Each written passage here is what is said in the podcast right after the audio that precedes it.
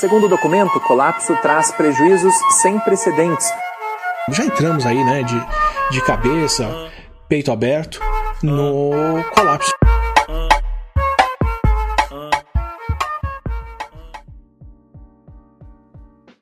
Estamos entrando de cabeça no colapso. Esse é o Colapso Cast, podcast do Gabinete do Ócio. Eu sou Rafael Costa e a gente está no programa 21, e eu vou repetir a piada. programa 21 do ano de 2021, gurizada. Século 21. Né? Então a gente tem aí toda uma astrologia ao nosso favor hoje. Espero que não dê mais problema na internet. né? Não. Leandro Bazégio, fala aí. Tudo bem, Rafael? Beleza. Não, eu também vou repetir a piada, né? Que eu falei que para explicar essa coincidência toda, tinha que chamar o cara, aquele astrólogo que quer provar fraude na urna eletrônica pelo um cálculo matemático astral, né? Então, acho que é só ele que é capaz de explicar mesmo, né? Sim, sim.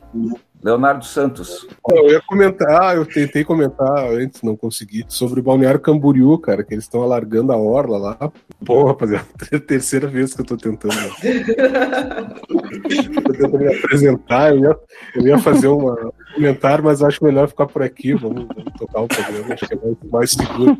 Eu queria mandar um abraço, abraços para as pessoas que estão sempre aí nos apoiando, compartilhando, comentando, né, alimentando os algoritmos da, da internet. Algoritmo. Né, que é o Alexandre Cigaran, amigo nosso, a Ana Cláudia Godinho, também lá no Instagram, e o Michael Jean Duarte. O Michael, eu já convidei ele, ele tinha um podcast, eu não sei se o podcast está funcionando ainda, sei que está meio em suspense, assim, suspenso, que é o Bloco A, que ele fala de anarquismo e coisas afins e tal. É, já convidei ele, ele ficou de dar uma resposta, né, uma hora dessas. É, gurizada, vamos pro nosso assunto. Você já deve ter ouvido falar dos punk do subúrbio, Léo, Leandro. Qual, depende já? qual subúrbio. Né? Qual, qual é, punks do subúrbio, já ouviram falar. Punks da colônia, vocês nunca ouviram falar. Não, não. Não, não. Só o rock, aqui tem, aqui em Chapecó tem o rock, o rock, o rock colono, né? Mas ah, então. não... não, não chega a ser punk. ah, e, aqui na região tem o, o Peter Baestorff aqui da Canibal Filmes, ele. Ah, ele, é o cara da Canibal Filmes. É, o último filme dele. Exato. O Zombie 2, que é o segundo, segunda versão do, do Zombie, né? Ele tem um personagem que é um punk que mora num galpão no interior de Palmitos. Se transforma em zumbi.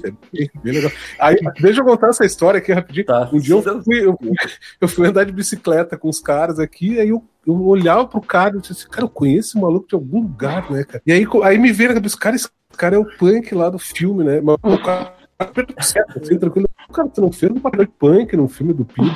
Claro, isso, isso, assistiu, disse, assistir, ele era eu mesmo, eu não gosto muito de aparecer. O cara tá mais muito de Brasil, Imagina. Então, o, muita gente acha que o movimento punk é só coisa das capitais, né? Mas a gente vai falar hoje com o pessoal aqui do projeto O Que Importa, que vai contar para nós sobre esse projeto, né? De pesquisa que eles estão fazendo, levantando memória e história do movimento punk de Caxias do Sul. Serra Gaúcha.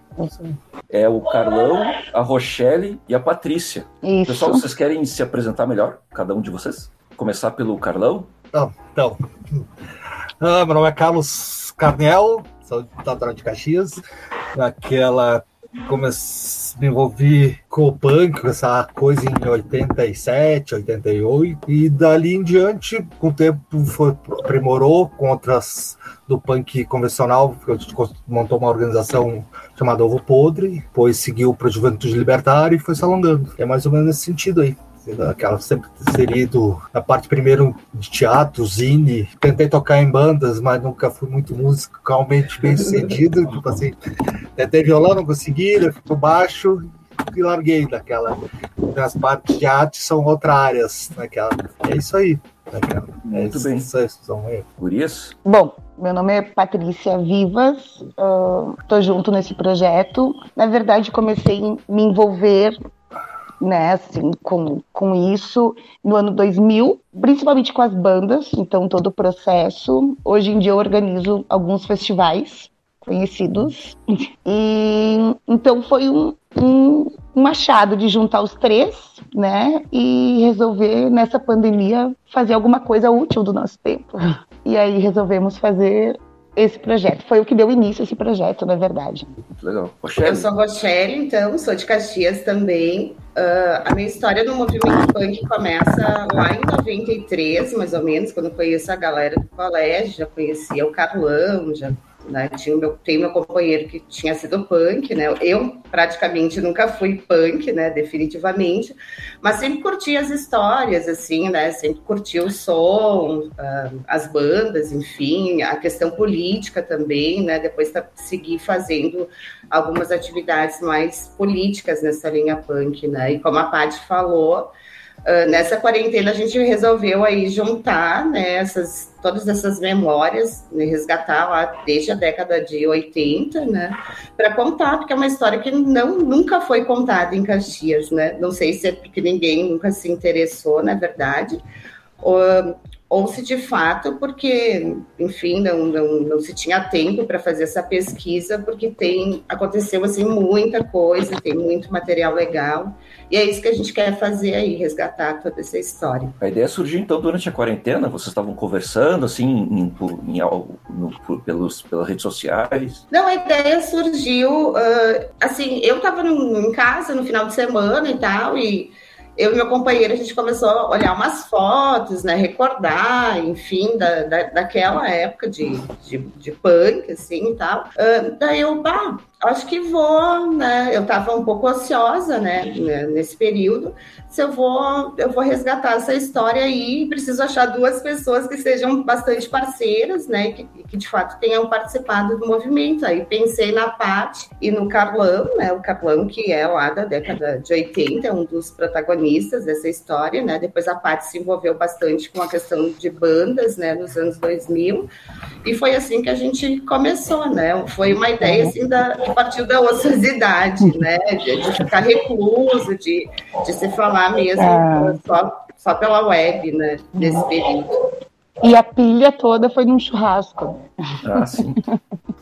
Eu, eu não lembro, eu não lembro de ter visto o, o Carlão punk, assim, mas eu me lembro do Catatal, companheiro da Rochelle, punk, de visual, né? É, tipo assim, o visual eu sei só, acho até os primeiros anos, assim, e era aquele visual mais punk operário, né? Camiseta de banda de Dead Kennedys, o Rato de Porão, erguei o cabelo só no final de semana, na calça rasgada e com tudo, com tudo, calça jeans e camiseta branca, ou preta. E as pessoas e as pessoas nas ruas de Caxias do Sul olhando vocês vestidos assim? Não, era de boa. No início, tipo, tinha bastante mais preconceito, mas depois, naquela, é, naquela na verdade, quando eu comecei a andar, eu já tinha conhecido algumas pessoas ícones assim na cidade.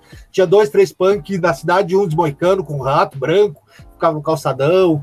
Tinha o Jean, que era que era virou um tatuador. Esses eram basicamente as únicas referências que eu tinha na época, assim. Mas o que me aproximou do punk foi uma banda aqui no meu bairro, na Vila Ipiranga, basicamente, que eram meus amigos, e os caras começaram lá em 84 e já estavam tocando e fazendo um som.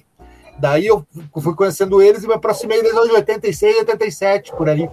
Daí, daí eu, tipo assim, eles mostraram os primeiros vinil do, do Collor, pela paz de todo mundo, daqueles que traziam para Cogumelo Records, daí as cartas, os fanzines, foram as primeiras pessoas que eu tive contato com coisa. O, e acontece pelo fanzine mesmo. E começou pelo fanzine, começou pelo fanzine, fanzine bandas. Aí tinham, conseguiu os vinil Dead Kennedys, daí um dos Ramones, daí alguém tinha uma palha de som, gravava fitinho para todo mundo e distribuía. Uhum. Aquela. É, porque 84 era o início do punk no Brasil. 82, eu acho, no Brasil, né? É, mas no Brasil todo. Mas como é que chegavam os fanzines de fora aí? Como é que foi chegando? Na década de 86, mas às vezes eu uns fanzines de São Paulo, uh, Vipax, Vinipax, algo assim o nome. Daí, eu, só que era um fanzine que trazia algumas coisas sobre banda, mas trazia bandas do The Kill, trazia algumas bandas tipo Joy Division, trazia daí algumas bandas Inferno, da daí da Alemanha, algumas bandas, umas coletâneas, eles mostravam daí as capas das coletâneas da Finlândia. Os, os discos eram na loja de discos, sim, normal? Não, tudo por carta pela Cogumelo, Cogumelo, Cogumelo Records uhum. e tinha umas outras distribuidoras, que tinha Ataque Sonoro, tinha umas outras distribuidoras de São Paulo que distribuíam os caras, daí só comprava por, por, por digamos, por carta. Uhum. Mandava carta, mandava grana e recebia lá os vinil em casa. Era aquela alegria, né? e o que, que vocês descobriram, assim, até agora, assim, de coisas mais registros mais antigos, como esse que o Carlão tá falando, o que, que vocês assim, descobriram que vocês não sabiam? Que na verdade tudo leva a Vila Ipiranga. Somos os três. Somos os três do mesmo bairro. Ah. Somos os três da Vila Ipiranga. Aí descobrimos que uma das primeiras bandas, se não for, né, pelo que tem registro, é da Vila Ipiranga. Ah, a Vila e... Punk de Caxias é. Berço, ó, o berço punk. Como é que era o nome? Lembra o nome da banda? Detrito é, Urbano. Detrito Urbano. Detritos. Detrito, mano. Detrito Urbano. Detrito Urbano. Ah. E daí tinha uma outra chamada Pele e Osso, as duas primeiras, basicamente, de Caxias. Isso em 80, né? É, uh, na verdade, assim, a gente tem. Uh, quando nós começamos com essa né? Uh, era resgatar essa história a partir dos anos 90, que foi mais ou menos quando a gente teve um contato, né? E como falando com um, conversando com o outro, a gente percebeu que não tinha como deixar fora ali pelo menos a metade dos anos 80, ali por 85, que é onde a gente tem, de fato, os primeiros registros, né? Nós temos Uh, o primeiro fanzine que é criado, que é o Ovo Podre, que é muito bom, né? Que foi Esse é o primeiro mesmo. Esse é o primeiro, até tenho ele aqui, mas não, hum. não sei se. Olha que legal. Dá pra ver. Pode mostrar. Bem, bem interessante. Desculpa, esse é o primeiro. E ele é super criativo, né? E quem idealizou essa ideia, que é o Jean, que hoje é, é tatuador aqui em Caxias, ele disse que começou assim, ele morava em Porto Alegre, um dia ele foi dar uma volta lá na Oswaldo Aranha, né? Ele não tinha contato assim com o punk.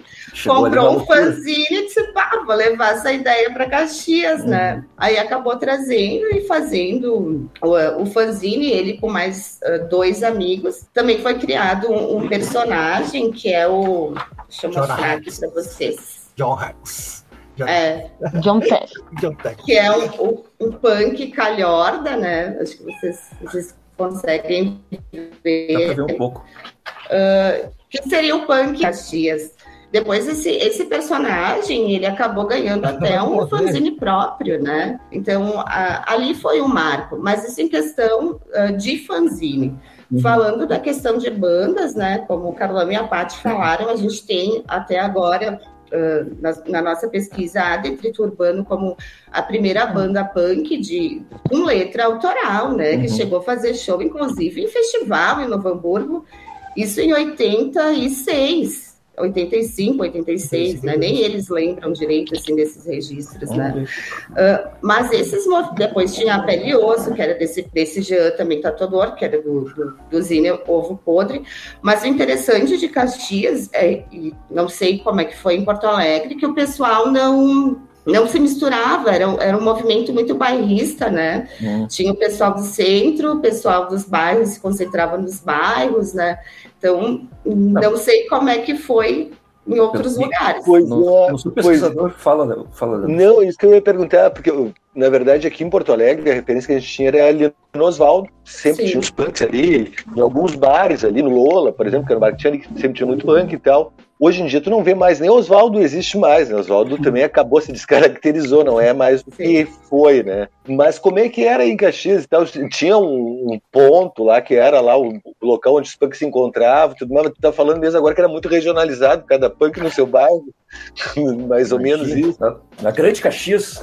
É, é, é, ah, foi no início, né? Pelo menos até 90, acho que no uh, final ali dos anos 80, sim, né?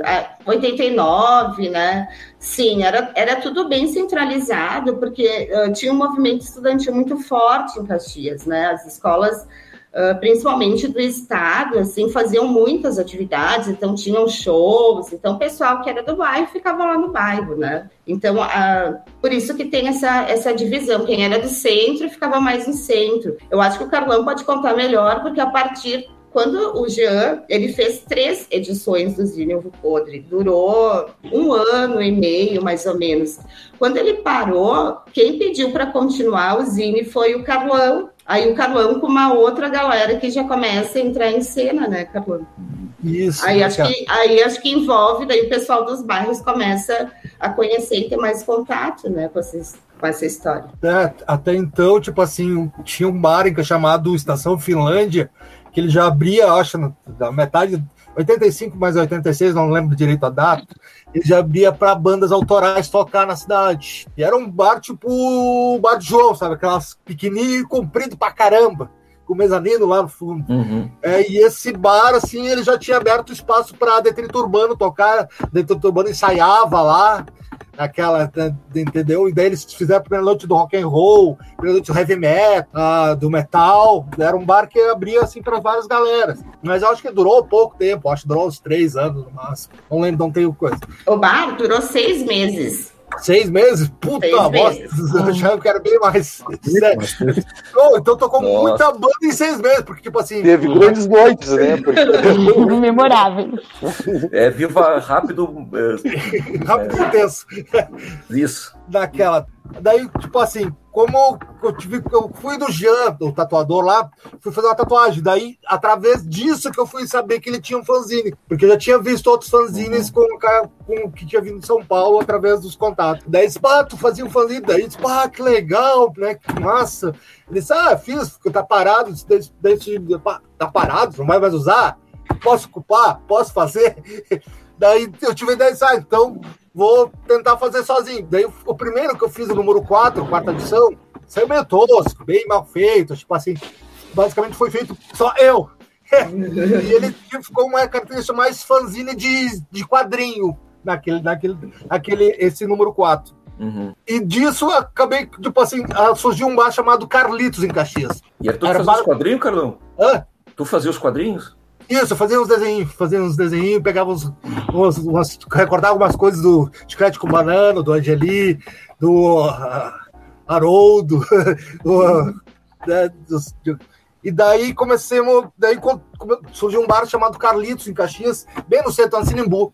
E eu fui contando ali, comecei a conhecer daí outros punks que eram fora da região das bandas que eu, que eu conheci no bairro.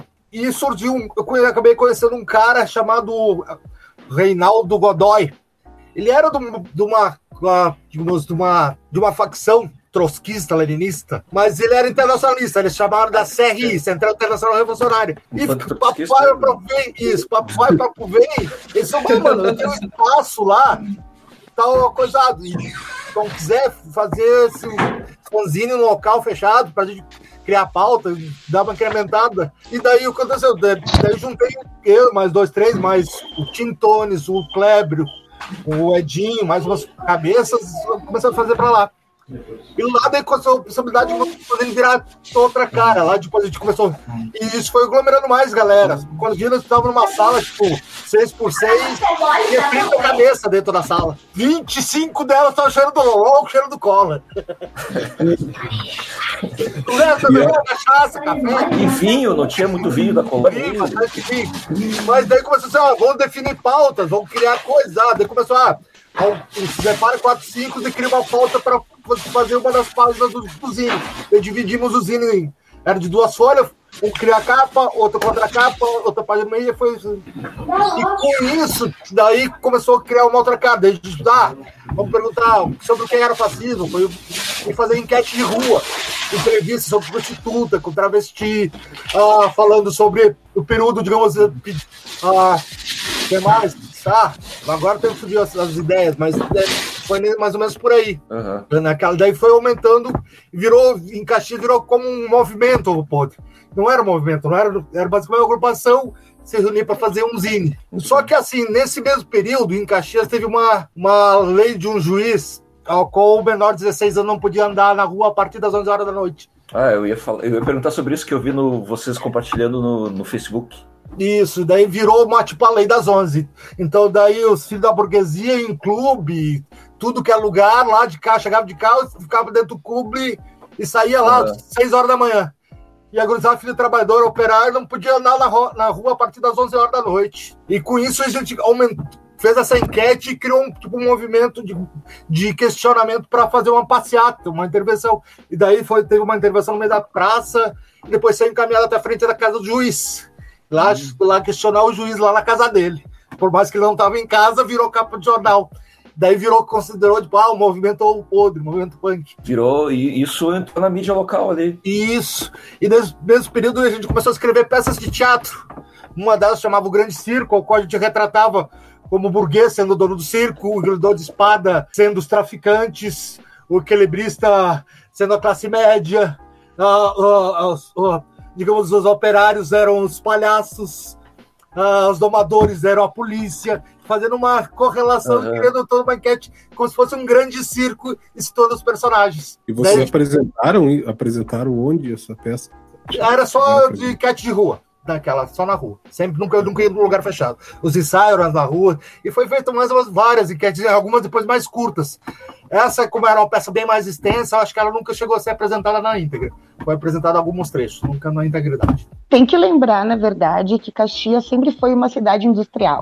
Então, assim, todos os punks, pelo menos ali do, dos anos 80, eram aqueles eram peões, né, de fábrica, geralmente. Então, assim, uh, por isso também ficavam mais restritos a mais, porque trabalhavam o dia inteiro, ganhavam pouco, né, porque sempre teve essa exploração. E aí, então, era mais fim de semana. Aí o que, que era? Era na praça ou no Parque dos Macaquinhos que o pessoal se encontrava mesmo, que era o ponto do, de encontro, né?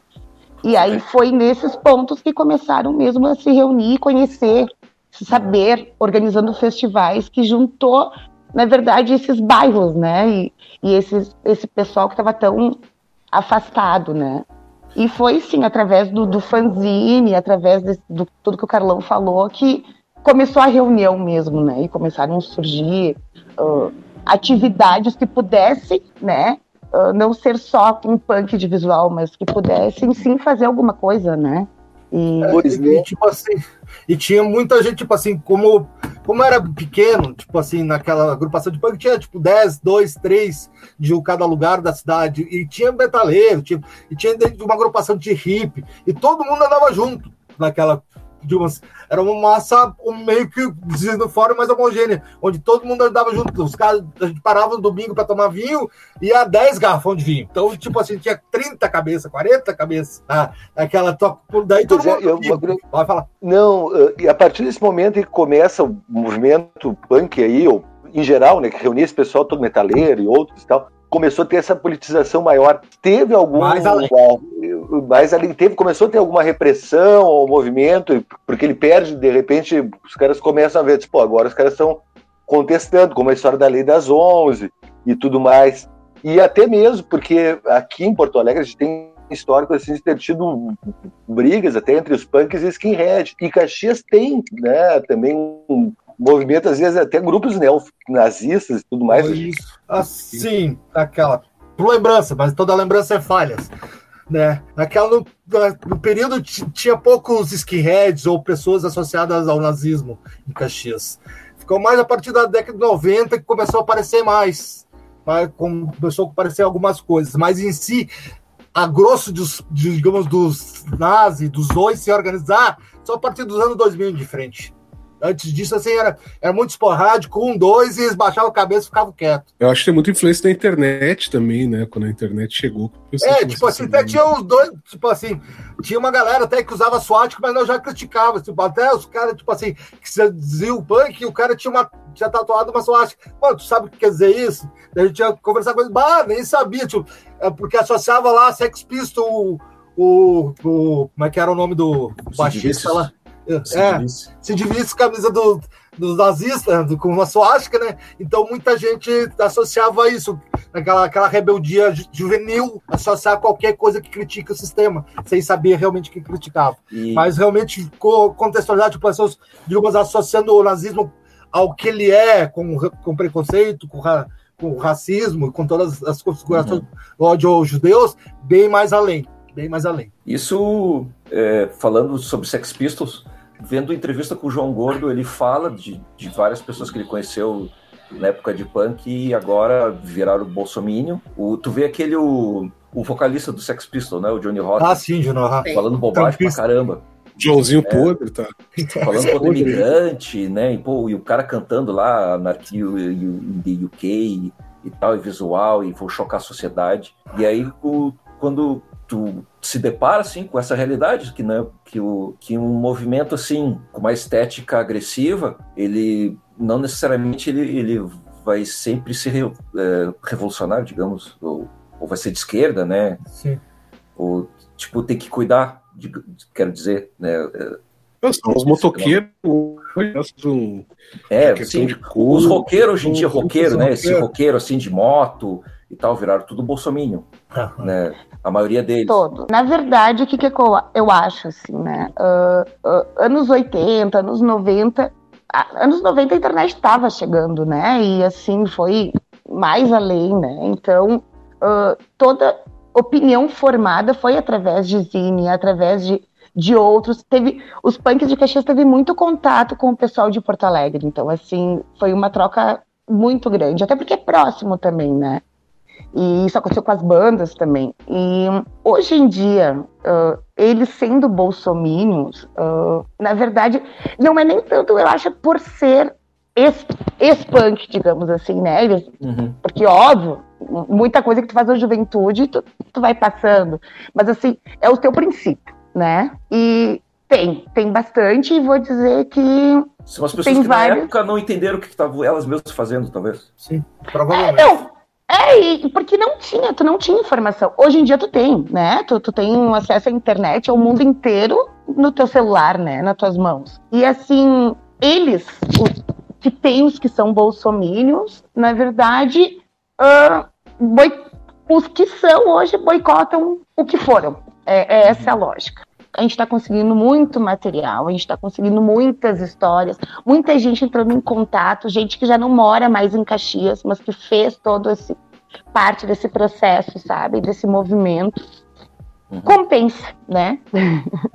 O que, o que vocês acham assim, do o, o, Rio Grande do Sul? O sul do Brasil tem um, um estereótipo de ser uma terra de gente fascista e não sei o quê, principalmente agora nos últimos anos, né? Isso, isso vem com mais força, assim. E... Mas Caxias sempre teve isso. Caxias sempre teve, teve essa, essa condição de ser. Não, sim. A gente brinca aqui que, falando que aqui da colônia, Caxias do Sul, não sei o quê, mas Caxias é a, é a maior, é, é a é a segunda Sim, maior cidade do Rio Grande do Sul, o né? dobro de Chapecó. Sim, naquela, no centro da cidade de Caxias, até 32, o Clube Juvenil fazia manifestação no, na, dos integralistas, dos fascistas, do, da, hum. da cidade, fechava o calçadão inteiro da cidade. Tem registros fortes fotográficos de dois, três livros relacionados ao fascismo como berço em Caxias do Sul. Hum. Então, e, e, Caxias também tem essa característica de ter sido e é né, uma cidade industrial ter muito operário, né? E que agora também tem até a situação dos imigrantes também. Que, Nossa, que, muito que tempo. Aquela, é. Eu acho que faz, acho que,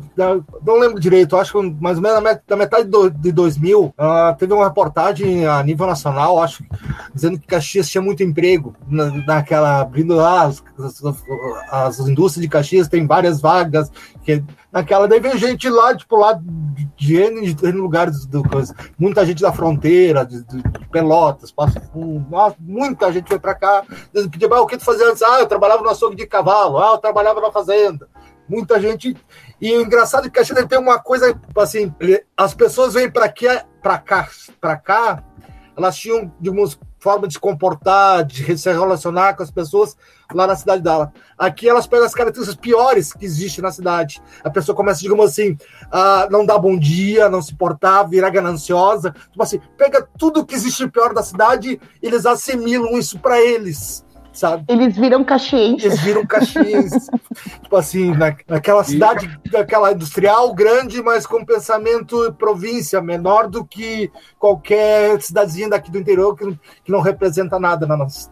Qual é o, quais são os prazos que vocês estão pensando? Ou a recém está começando esse trabalho, estão levantando material só? Quer responder, Shelly? Sim, ah, nós estamos ainda em fase de pesquisa, né? Recolhendo depoimentos, então tem, tem muito material, tem muita gente entrando em contato, nós não damos conta, assim, de organizar tudo, né? E catalogar tudo que precisa. Aí tem a parte do, do do, do, documentário, que são três episódios que nós vamos fazer. A, não sei, a nossa ideia é pelo menos até o final do ano que sai o primeiro episódio, mas são muitas pessoas para conversar, para entrevistar. Uh, e tem a parte do, do livro também, né? Que a ideia é que seja uma construção coletiva de memórias, né? Das pessoas que participaram. Mas tem muita foto, né? Muito vídeo também, a partir ali dos anos, final dos metade dos anos 90. Então, muita coisa, assim, a gente recebeu muita coisa. Muitas pessoas para entrevistar, na verdade, né? É, muita gente querendo falar, disposta a conversar e a contar, né? Então, a gente está tentando abranger o máximo possível, apesar que não tem como pegar todo mundo, né? Infelizmente. Até porque a gente faz independente, sem apoio, né? Sem. Uhum. Então, a gente faz por nosso dinheiro, por nosso tempo, por nossa vontade.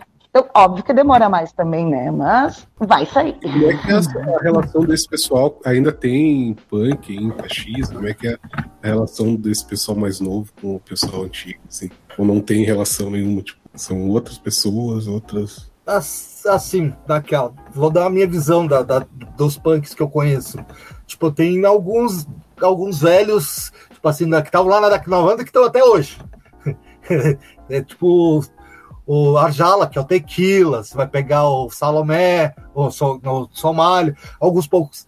Mas tem muita galera nova, só que, tipo assim, a concentração deles hoje está ligada a fazer um, uma, um xerox de uma poesia, passar no sinal. Alguns começaram a fazer, virar meio artesão, fazer pulseiras, mais descontexto, assim, naquela. Eles não se organizam, no geral, a maior parte desses, desse grupo menores, né? Tipo assim, fazer show, evento. E daí tem uma outra galera, tipo, tipo o gordo da, geração, da exclusão, tem o pessoal lá da, do Porão do Caos, que daí faz show, movimento área, mas ah, tem então uma, uma superdivisão, uma, uma racha entre eles. Tanto o Somália, as não vão lá nos outros eventos, entendeu? São um ou dois, tipo assim, no, no geral, virou separado, assim.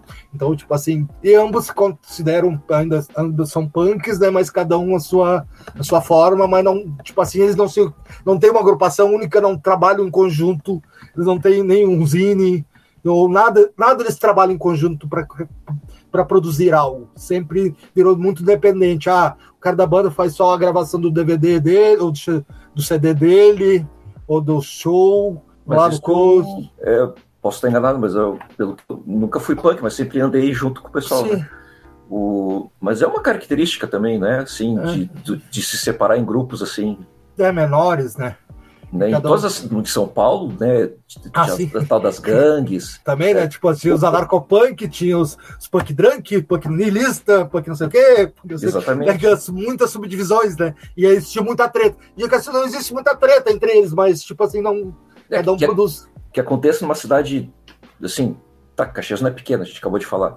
Não, mas... É. mas que aconteça numa cidade né, ali menor que São Paulo. Né, São Paulo tu entende lá, né, cara? Tem, Sim o Rio Grande do Sul inteiro que mora dentro de uma cidade só, né? Agora, uma cidade menor, assim, acontecer as divisões direto é, e... uma, é mais uma característica, né? Mas, que nem eu disse, é a minha, é a minha visão, né? Daí, de repente, as gurias têm uma visão diferente e vivências diferentes. Cada um teve...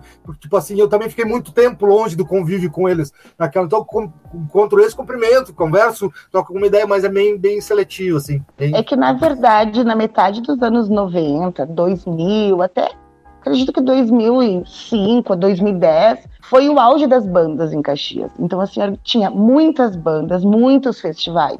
Então a galera se agrupou, entendeu? Então eram, mesmo com pensamentos ou algumas discordâncias, a galera andava junto, junto com o metal, por exemplo. A galera do metal também andava. Os festivais eram organizados num contexto inteiro, sabe? Então, acho que essa separação hoje em dia é, é, eu acho, eu, na minha opinião, ela enfraquece, sabe? Uh, não deixa de ser válida, porque eu acho que qualquer manifestação que tu faça contra o que né, tá, te domina é válida, né? Mas é que a gente passou por essa fase muito forte, que foi essa fase de junção, principalmente das bandas. Então, tu vê hoje em dia, assim, é, é mais complicado, na verdade, sabe? Tu vê que diminuiu também, né? A quantidade, enfim. Uhum. A Shelly, não sei se a Shelly quer comentar também, tipo assim, daí tem um, um, um vácuo espaço, tipo, a primeira parte lá do Ovo Podre, aquele conceito, até 90, 90 91, Zulidilska basicamente extinguiu como coletivo, como e ela criou uma teve uma aproximação com o pessoal de São Leopoldo, de Gravataí, de Porto Alegre, entendeu? Daí teve, virou um outro contexto, daí começou as primeiras reuniões para montar a Júlia. Então daí aí que basicamente criou um contexto de político, entendeu? Até então era muito escasso, muito muito desbaratinado esse contexto de, de intervenção, de, de coerência política a partir desse processo ali, mas em 93, 90 e poucos, ah, não sei se devo deixar para a Rachel falar, até o, as bandas ali, esse período foi muito intenso mais politicamente. Pode falar, Rachel, eu acho que ela pode explicar melhor essa parte aí para nós. Não, é, o, o que, a gente percebe ali na, na, pesquisa, que na verdade não é nossa opinião, né? São as memórias do, do pessoal que a gente está entrando em contato e os documentos, né? Ali nos anos 80, metade dos anos 80, né? onde começa ali o ovo podre e as primeiras bandas, o interessante é que o pessoal já se comunicava por carta com o pessoal de bandas lá de São Paulo. E eles têm esses registros ainda, nos passaram, né, nos emprestaram, assim como também entravam em contato com galera punk de Porto Alegre. Então, existia, assim, essa, essa relação, né, para trocar ideia e tudo mais. Uh, mas esse pessoal aí dos anos 80, da metade dos anos 80, do início, já não é mais o mesmo nos anos 90 eles, como a Paty falou, o, o, perfil do punk caxiense no início, embora alguns tinham visual, chegaram a fazer moicano, era um perfil trabalhador, então, assim, trabalhador no sentido de perfil operário, né, como é o uhum. perfil da cidade. Então, quando chegava o ponto de ter que trabalhar na, na empresa, de fato, sustentar, enfim, né, contribuir com a família, não podia mais usar o moicano, né, tinha que se uhum. esconder, porque Caxias é uma cidade conservadora, né. Mas a partir ali de 93, a gente já vê que muda, mudam as pessoas e as pessoas que vêm, assim, a, já não tem mais esse pudor de usar visual, né, de sair na rua, de chocar, né, de uhum. uh, então, mas é outra galera que, que, teve um pouquinho de relação, acho que o Carlão que fez essa relação com os primeiros, né, e o que vem depois. Uh, quando chega ali nos anos uh, acho que o Polenta Frita começa quando, Paty? Que é o festival que é o marco, assim, punk em Caxias, que é um festival independente. O primeiro, se eu não me engano, é em 90. O... 96. Não, não, o primeiro é 96, pelos cartazes que a gente tem. Mas uh, um dos organizadores uh, diz que foi em um ano antes, mas a gente fica por enquanto, com a data do, do registro, né? Que tem essa memória. Então, aí já vem outra galera ainda, que se aglutina, né? Que vem com visual, uh, que vem com banda, que vem com ideia política, uh, ideia política que nasce ali com o, o grupo do Carlão, né? Na, digamos assim, na segunda geração do Ovo Podre. Isso até mais ou menos uh, 2002, né, pelas nossas pesquisas, que já entra uma outra galera ainda, né? Aí já entra uma galera um pouquinho mais, mais novinha, que também segue pela linha política. Até teve um. um o Carlão acho que pode comentar melhor sobre isso, né? Teve uma manifestação em Caxias que os punks foram presos, né? Tem um McDonald's bem na região central ali. Uh, e aí iam botar fogo num boneco, era do quê? Do, era de do, quem? Do McDonald's, aquele boneco é, do boneco do McDonald's. Aquele que fica abraçado é, lá. Aquele que fica abraçado pra tirar foto. O Só que é um grande símbolo, né, do capitalismo 90. Sim, símbolo. E eu sei que eles eh, fizeram um protesto ali. Uh, a ideia era botar fogo, mas acabaram não colocando, né? Mas veio a polícia, só que a maioria era de menor, porque já era uma, uma outra galera. Os três únicos que tinham 18 anos foram presos, né? E ficaram um bom tempo, responderam processo, né? Carlão. É isso. O que lembra mais aí da história? É, tipo assim, eu já tinha saído, já tinha me afastado também, porque, né, mas, tipo assim, mas eles fizeram outros tipos de intervenção, só que eles também fazem bastante intervenção culturais, assim, de stencil, é uma galera de faziam várias intervenções. E aí, se eu não me engano, também fizeram fizeram alguns atentados também pequenos, daí já tinha uma galera de conflitos já com os nazistas, daí eles encontraram lá numa, numa banda, lá tocaram vários molotovs os, os skinheads, daí, era uma época que daí entre eles tinha bastante treta, entendeu? Entre coisas, daí tipo assim, tinha um pouco mais, menos ações uh, do movimento, mas mais, mais de relação de conflito. Eu ia perguntar o que, que esse pessoal da mais antiga está fazendo hoje, assim, que, que essa é uma. Não sei se você lembra de um filme chamado O que Fazer em Caso de Incêndio. Que era um, pega tem essa coisa das gerações, né? O pessoal vai lá encontrar os caras que são empresários. São... Tem que virar estilista. Né? É, eu lembro eu andava ali pelo Oswaldo, ali, já no final do Oswaldo, assim, tinha, um, tinha uma piada que o pessoal fazia. Ah, agora tu é, tu é punk, mas daqui a pouco tu vai ser diretor da Vivo, CEO da Vivo. Tipo, assim, o que o pessoal tá fazendo hoje, assim, tipo, como é que é a relação com. Vocês comentaram alguns que viraram bolsonaristas, mas quem não virou, assim, como é que é a relação com, tipo assim, com esse na... passado, né? Até porque vocês fizeram essas entrevistas, como é que foi rememorar essas, tipo assim, lembranças, né? Da, do pessoal do Podre da primeira da primeira edição, ou seja, do primeiro ano, basicamente um virou um é, jornalista, foi professor da UCS, que é o Dinarco Albuquerque, ele é escritor, tem uma, uma editora, eu acho isso, isso Rochelle também, né? Naquela. Uh, o outro Álvaro Garcia, daquela por causa dos desenhos, virou uh, empresário, microempresário da área de editoração e criação de mídias e marketing. Uh, e teve dois, três desse período que viraram cachaceiro e traficante. Cachaceiro profissional. é.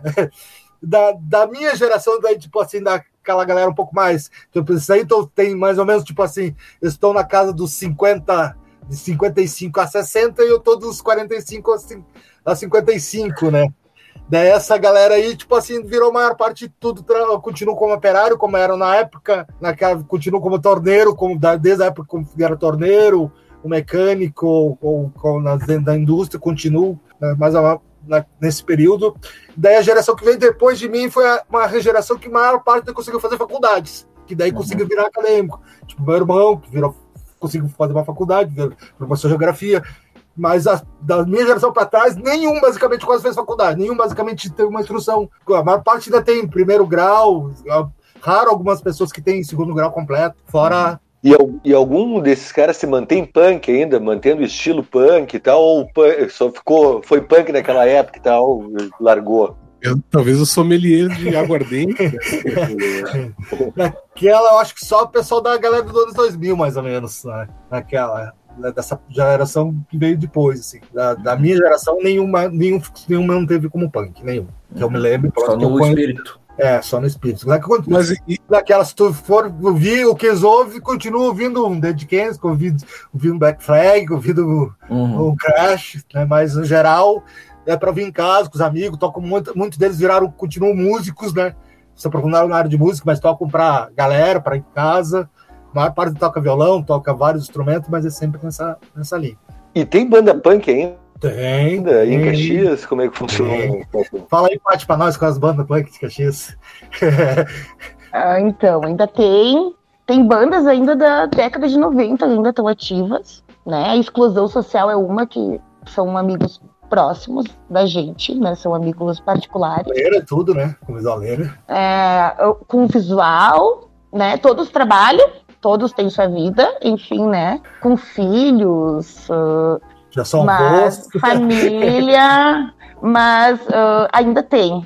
Tem sim, tem bandas tocando, tem a, a Desgraceira também, que é do Buda, que é o do bar do Porão do Caos, né? A melhor coisa aqueles... os nomes, né? que deu aquele estresse com, com Facada Fest, né? Que, que Isso, o pessoal sim. daí processou, né? Eu acho que foi de Gravataí, acredito, a mulher Facada que processou. Fest. Facada Fest. Explica aí direitinho. Que teve no Brasil inteiro, na verdade. O Brasil inteiro foi boicotado, né? Sim, Sim. O, o, festival, o que o Moro entrou contra os caras por causa do cartaz, né? Isso. E, e ia rolar em Caxias, e ia rolar no Porão do Caos. Com, tinha ele comentou com nós que tinha 10 bandas confirmadas já, né? Todos nesse intuito. E quando vazou isso e vazou esse cartaz na rede social, uh, criou-se uma rede de bolsominions surtados, na verdade, né? Que estavam comemorando a facada do presidente, né? Era isso que eles, eles apelaram, na verdade, né? E teve, eu acho que foi um, não sei se é Gravataí ou Canoas, que entrou com boletim de ocorrência, fez um BO contra o bar, que não era o pessoal de Caxias, era de fora, né? E aí ele teve toda uma rede de apoio, inclusive do pessoal da Bahia, porque esse festival ia rolar no Brasil inteiro. E ele foi perseguido em todos os lugares, né? Não, ele não teve, não aconteceu em nenhum lugar, né, do Brasil inteiro. Mas então tem ainda uma galera ativa, tem um pessoal, e esse pessoal que tu pediu antes, né, esse continuam assim, tem pessoal que tá de visual, que tá uh, tocando, que tá fazendo adesivo, mas que também trabalha, sabe? Que tem uma vida tem família, enfim, tem casa, tem um lar para sustentar. Né? Sim, tipo, o Dezinho já é voo, né? Isso, então... Eu conheci o Dezinho, ele era um pirralho, hoje ele é vô. É, então tem, tem toda essa lógica, assim. E esses festivais que, na verdade, eu estava organizando são dessas bandas. São do, do pessoal da antiga mesmo, assim, sabe? Que, que ainda toca, que ainda curte que são amigos nossos do, da época de início de 2000, ali, 90, né, final de 90, que a gente tem contato, que tem amizade, que até hoje se manteve, né. O legal do underground é isso, né, é esses, essas amizades, esses contatos a que Patrícia, duram. A Patrícia falou agora que o pessoal trabalha, tem família para sustentar, é avô e tal, vive, vive, né, vive a vida, Sim. e eu, eu lembrei, ah, quando eu era criança, lá em 1990, é, era pré-adolescente, o, rolou na, no Fantástico um, um, não, no Globo Repórter, um documentário sobre o punk lá, que foi assim, que todo, no dia seguinte, no sábado de manhã, todo mundo falava daquele ah, tu viu os punk, tu viu os careca, não sei o quê. Tem o... É, que apareceu o João Gordo e eu olhei aquele documentário, eu olhei aquele Globo Repórter ali, o ah, mas que gente maluca e tal. Que pra mim, né, pra mim era uma coisa assim, nossa. Não, mas uma coisa que tinha é que se fazia uma confusão entre punk e skinhead, muitas vezes, com a própria mídia, né? E aí era complicado. E esse tipo de, de matéria às vezes reforça esses, essas confusões, né? É, tipo assim, na, os primeiros materiais que eu recebia na, na metade da década de 80, muito material era tipo assim, banda oi e punk junto, né? Era tipo Garotos Podres, uh, aquele, como é que é? Uh, Fogo Cruzado, aquela Caos 64. Todas as bandas eram uma mistura de oi com punk. No Brasil, né? Então tinha daí, por isso você reforçou bastante esse contexto, né? Por mais depois teve um racha e você conseguiu separar o joio do trigo, né? Mas até então tinha muito disso. Mas muita banda Oi não era fascista, né? Não era... É, não era, mas era nacionalista, né? Era nacionalista. É, eles que é a questão daquela que depois, digamos assim, o anarquismo pregava, tipo assim, naquela iconoclastia, né? Fora o nacionalismo, né? Então, por isso, digo, muita gente virava ateu naquela. O, Car o Carlão falou, falou, dos Garotos Podres. Outro dia eu tava. O, o, Garotos Podres continua só com mal, com outro nome, assim. Aí, é, né, porque o, teve uma briga entre eles, né? Porque o resto da banda, bando de Bolsonaro, a banda inteira. né? Eu, aí eu fiquei, eu fiquei, porra, mas como é que os caras tocaram tanto tempo essas letras aí? né? Aí eu fui ver umas entrevistas, eles tocando no, naquele programa do Serginho Grossman, lá do, do SBT, uhum. e aí o, o, o Serginho entrevistava os caras, falava com o baterista, falava com, com o guitarrista, e os, as respostas dos caras eram umas coisas assim, tipo, é, meu, a gente faz o rock aí, né, meu? E os caras não falavam nada com nada, né? Só falavam. Mas é que... quem, quem falava mais era o mal mesmo, o vocalista. Mas essa politização foi, foi bem lenta, né? No bem começo lenta. era uma coisa meio protesto contra tudo, né? Acho que até dá para entender, né, esse vínculo do 80 com o bolsonarismo, porque tipo, era o antissistema, foda-se, né? Tipo, foda-se todo mundo, assim. É, é, bem isso, essas entrevistas. Aquela, uma vez, esse protesto contra o McDonald's, né? Que, era, que já era 2000, já, acho, início de 2000, 99. E aí a gente tava fazendo, foi fazer uma entrevista com um gravador com punk, assim, aí, cara, qual Aí o cara perguntou assim: quais, quais são as consequências econômicas, as maiores problemas, os maiores impactos econômicos do McDonald's para o país subdesenvolvido? Aí o cara, o cara falou assim: pô, mano, tem nada de econômico, o bagulho é, é, é mó caro pra caralho. e aí esperando uma, uma resposta super política. Assim, o, cara, nem entendeu a pergunta, né? Eu tinha uma coisa meio lenta, assim, também, né? Não era uma. Que eu acho que é diferente do, da galera mais anarcopunk, mais politizada ali, né? Que tinha um um vínculo é que, na verdade, na verdade, o início do punk ele veio para chocar, né? Era aquele visual e as letras contra tudo e todos, né? E veio realmente assim com no, no sentido de vou vou usar esse visual, vou usar minhas atitudes, por isso que o, um dos motivos também desse nosso projeto é desmistificar isso, né? De uhum. uh, nem todos estavam dispostos a, a, quebrar tudo, nem todos estavam dispostos a, né, a só beber e a enlouquecer. Tem muita gente que trabalhou, né, que, que botou uma ideia, que fez um, manifestações, que organizou coisas que, que renderam e que foram importantes para Caxias, né? Então, o que que acontece? O punk, nesse, nesse contexto de, de destruição e dessas músicas, ah, ele foi evoluindo, como qualquer, né, como qualquer movimento que no início ele entra com uma proposta e ele vai evoluindo, né? E, e a evolução do punk, assim, evolução, não me julguem mal, por favor, mas assim, desse movimento, né, deles, de, de ter uma, um sentido, foi, foi o, o anarco-punk, né? Não, não tem como, né? Que deu um sentido a esse movimento de vamos fazer, vamos se organizar, vamos ir atrás, né? Não simplesmente só ir, né? Claro, não são todos, né? Como em qualquer lugar, né? Não... Mas foi isso que começou a organizar. Foi for... Teve presença do Marco Punk e como é que foi essa chegada do Marco Punk em Caxias? Kleber, tu quer falar? Kleber? Carlão, nossa, confundi os irmãos. É, confundi os irmãos. Tipo assim, naquela da Rebels é um pouco meia falha também, mas, tipo assim, uh, de algumas pessoas que começaram a se identificar como anarcopunk em Caxias, elas, elas tinham um boicote a qualquer. Porque o, o punk, digamos, as primeiras bandas que como, escreviam música autorais ou eram de, do, do parâmetro punk, tipo assim, elas andavam com outra galera, tipo assim, bebiam, faziam geral que o punk faz. E algumas pessoas pegaram essa influência de anarcopunk que o punk tinha que ser anarquista, que tinha que ser isso, que tinha que ser aquilo, já vinha editando regras. Daí virou um atrito geral, né? Ah, vai se fuder que é anarcopunk do caralho, filha da puta, mano. Vai puta que pariu. Quer mandar botar regra naquela. Naquela, faz você mesmo, mano. Faça por ti, então. Agora não vem querer botar regra, entendeu? Foi essa lembrança, essas, tanto tipo assim, algumas bandas começaram tinha daí uma agrupação de três, quatro pessoas que se diziam anarcopunks, fazendo cartas, escrevendo, boicotando os punks. Mas depois teve outro contexto também, né? Que eu disse, essa é a lembrança das primeiras pessoas que eu conheci como sendo anarcopunks, que eram de Caxias e que vieram com influências. Depois, mais tarde, conheci outros anarcopunks de Curitiba, de outros lugares, e daí passou uma, uma outra, outra percepção. Até então, as primeiras de uma das primeiras pessoas que eu tive contato com os ditos anarcopunks foi muito meio estranho, assim, naquela. Ficou como porque porque até então eles eram da galera também, de repente eles começaram a ter contato com outras pessoas. Não, agora eu sou anarcopunk, agora eu sou. E começaram a ditar regra pro resto. E isso não colou muito bem, né?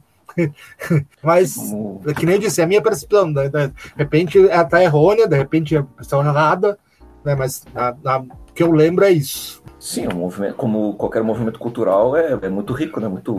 Sim. Muito heterogêneo, né? né? Muito heterogêneo, né? Pessoal, a gente está esperando então esses, quando ficar pronto esse material aí, esse, né? Livro e documentário vai ser.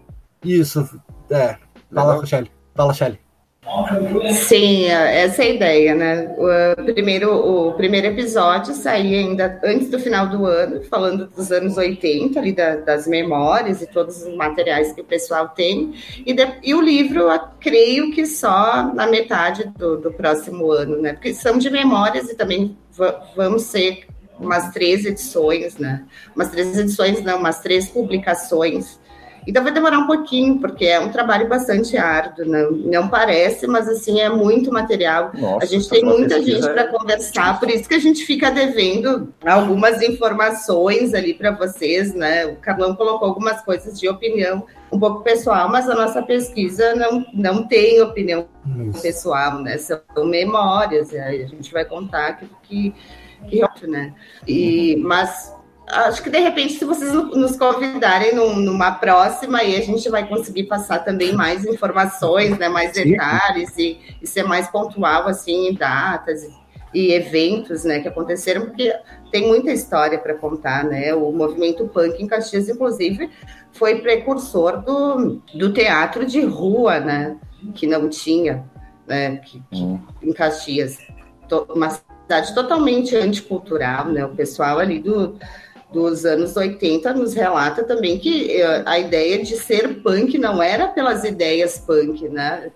Uh, punks, era justamente para chocar uma, uma elite total conservadora, né? Enfim, isso aí. Perfeito, né? a gente a gente está só esperando. Aí para fazer esse. Quando for lançar, a gente faz o programa de novo. Isso, estamos aí de novo. Claro, com certeza. Os parceiros. Dessas, Obrigadão. Dessas, essas memórias que vocês resgataram, assim, tem alguma história que vos chamou a atenção, assim, uma coisa meio curiosa, assim, da, da, da cidade, desse processo? Tem muita coisa, mas para mim, assim, a coisa que, que, até foi um pouco engraçada foi uma música que uma das bandas fez ainda lá em 85, que se chama Colono Calhorda. Então fez uma paródia da versão do surfista Calhorda, né, do, do Replicantes, assim, e é muito boa. Pena que eu não tenho escrito aqui para ler para vocês, mas no próximo, quem sabe, né, a gente fale sobre isso, assim. É, retrata bem o perfil uh, da sociedade caxiense, né, da elite, assim, é muito. Alguém lembra aí o Carlão e a Paty alguma coisa hum, da não. música? Ai, putz, eu devia ter, ter anotado falar para vocês. Isso, isso para mim foi a parte mais legal. A gente deu muita risada. Eles não têm essa música gravada, mas um dos nossos entrevistados cantou toda a música para gente. Maravilha. Vocês, Vocês falaram o salário do personagem ali do punk caxiense, como é que era esse personagem? Como é que eram as historinhas dele? Como é que ele, onde é que ele se ambientava? Qual era a temática ali do, do punk? Do personagem esse do, dos... Do, do Zine. Né? Ele era, na verdade, o, o, um punk daqui calhorda, né? Então, uh, tudo errado, tudo dava errado para ele. Ele não era um, um punk, digamos assim politicamente punk, né? Tudo, ele, o desenho é muito baseado no, nos, no, no, nas tiras que já tinha e ele faz tipo tudo para para chocar, na verdade, né? Então assim, tudo é errado, tudo tudo ele faz avacalhando, tudo ele faz é, ele fez é, esse personagem exclusivo para o Podre, na verdade, né? Que era o punk de Caxias, e ele conta que, na verdade, ele começou a surgir porque teve um manifesto, eu acho que teve em Porto Alegre, e os punks de Porto Alegre foram para cima da polícia, tá? E, e eles ficaram chocados. E quando eles vieram para cá, esses poucos que tinha, eles resolveram fazer uma pichação numa parede.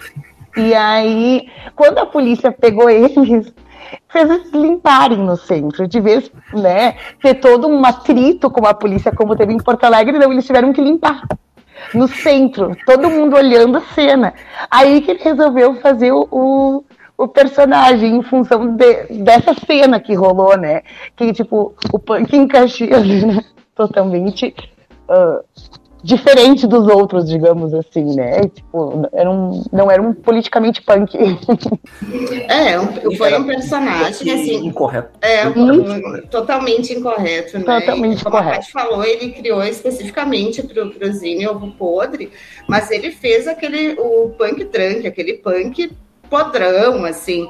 E ele foi muito criticado. Ele disse que de, os punks que vieram depois odiavam ele, sabe? Odiavam o personagem, porque, e lendo as tirinhas, que, que né, são, são bem legais, assim, uh, sem pensar no, pensando no contexto de época, né? É uma crítica aos punks, né? Que, que, que o personagem dele, que é um punk, diz, né? Diz que o punk, ser punk é uma merda, né? Que é ridículo aquilo que é. Então ele satiriza a questão do punk, né? E, e faz um punk total caxiense, né? Perfil caxiense, né? O autor do, desse punk até ele disse que teve uma inspiração foi um, um, dos personagens de Caxias, mas o outro foi uma, uma, tipo, uma homenagem ao Bob Cuspe, né? Uhum, do Angeli. Angeli. É, pois é, eu ia ele, falar isso. Ele relata isso na, no curso também. Tipo, teve essa, essa, coisa. Mas, tipo assim, teve uma inspiração, mas tinha um contexto porquê de criar ele com umas características daqui. E ele também, eh, nós perguntamos, né, o porquê do nome John Tex, né, que é o nome da, daquela camisinha, e ele disse que justamente que era um momento que a AIDS estava pegando, né, e em, em Caxias, assim, ele, eles já tinham muitos amigos, né, que, que estavam com AIDS, né, e, e se escondia isso, né, parecia que as pessoas eram de outro mundo, estava com uma doença, enfim, né? e perderam muitos amigos, ele falou, em, em função disso, né, que ele contou para nós. E a, o, vocês vão até o ano 2000, vocês falaram? 2000 até que qual é o período ali limite? É, a ideia é tentar compreender essas três décadas, mas já é grande, muita coisa. Tipo assim, nos anos, a década dos anos 80 tem um pouco menos, mas a década de 90 tem muita coisa, muita coisa, muita coisa para tratar. Tem um surgimento de várias bandas. Em Caxias virou, teve um período tipo assim, surgiu o grunge lá fora, e Caxias surgiu o hardcore. para nós, cheguei a ter 10, 15, 10 bandas de, da cidade de hardcore, entendeu? Nesse período. Então daí foi e fora isso, né, a parte política dos zines, tem bastante movimento político, tem bastante. Então tem um período bem, é um período mais rico, basicamente, para nós, naquela que a gente está juntando, a princípio, na nossa visão, é esse período da década de 90 tem muita coisa, muita gente, daí tem muita gente realmente, massivamente a quantidade de pessoas que tem para esse período. E o anos 2000 já tem bastante coisa também, daí tem bastante coisa nova, mas, mas tipo assim, tentando limitar, porque senão não sei quando é que a gente ia conseguir parar, né? Não ia conseguir dar um fim. É que a gente não, não teve recorte, né? Nós uh, optamos, inicialmente íamos fazer o um recorte, depois a gente resolveu fazer de tudo. Então, eu creio que a gente pare ali em 2006, mais ou menos, né? Uh, feche ali porque daí já pega o pessoal também que até hoje continua né, no movimento. E outra questão, né, há uma discussão se houve mesmo um movimento punk em Caxias ou não, porque alguns entrevistados nossos dizem não, nunca houve, hum, né? Eu fui isso... punk, mas nunca houve. Outros já defendem, defendem que houve um movimento, né? Daí tem todo um argumento de cada um. Também essa é uma questão que a gente vai trazer ali no nosso doc, né? Houve ou não houve, né, o movimento? Tinha pedido um fato tinha pedido um fato curioso antes, né? Tipo assim, a primeira banda que eu fui conhecer, que era da Detrito Urbanos, era aqui da Vila Ipiranga, né? Tinha lá meus 14, 15 anos quando eu conheci. E lá daquele evento eles foram embora.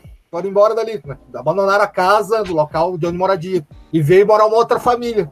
E essa outra família tinha os filhos deles se tornaram punks. e tem da banda até hoje, que é da exclusão social. Os caras visualeiros direto. Então, tipo assim, o cara chegava vir parar ônibus na frente da baia dele, da casa dele, descer assim, 30 pessoas, achando que era uma excursão para ver os ensaios dele. Daí ele comentou que, tipo assim, que, que daí antes dele conhecer o punk, tipo assim, ele subia de onde ele mora, tem ter uma subida, tipo, subia tipo, um morro, basicamente, para chegar na minha casa, tem uma escadaria. Eles queriam arapiar ele era piar, ele subia até a beirada do morro, que na escadaria, para ouvir os ensaios da minha casa, que daí que ele se aproximou do punk. então, tipo, legal, tipo assim, começou lá, lá na década de 80, uma banda naquele local, se mudou lá 20 anos depois, entrou outra família, e a, e a família que entrou lá também virou punk. a maldição da casa. A maldição, Eu ia dizer, a maldição. A maldição naquela e daí coincidentemente ele foi ver, né? Tipo assim, eu sempre na, eu sou no limite dos bairros entre o Ipiranga e o Panassolo, mas a Rochelle e as Patrícias moraram bem, bem no centro do, do, da, do bairro, né? E, e, tipo assim, naquela, então, daí foi descobrir que a primeira banda punk, que era daquele cara que eu falei, do, é, do Roberto Marcon, que é do Detrito Urbano, era aqui do bairro, depois outras bandas vieram. Então, assim, virou tipo um núcleo de Caxias do local que, onde surgiu várias pessoas do bairro. Tipo, tinha mais umas três, quatro bandas aqui de punk aqui na época, aqui, e tudo mesmo bairro. Então, Caxias, o foco do, do punk foi o Vila Ipiranga. Pode crer. Por isso? Acho que já estamos no tempo ali, né? É, já estourou. Acho que a gente pode deixar por considerações. Né? Então vamos lá. Vamos para as considerações finais. Quem gostaria de começar? Não, até agradecer a presença de vocês, pô, baita conversa, é interessante saber essas histórias, né?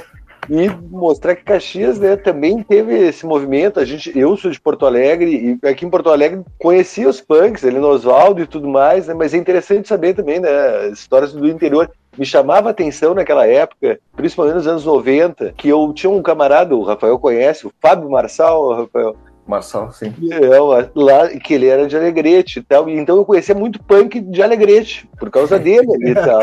E eu, e eu me chamava a atenção o cara vinha com aquele visual e tal, e daqui a um pouco ele começava a falar e ele tinha o sotaque do Alegrete. E ficava meio. Era muito engraçado isso. Só né? para dar uma ressalva, desculpa atrapalhar, assim.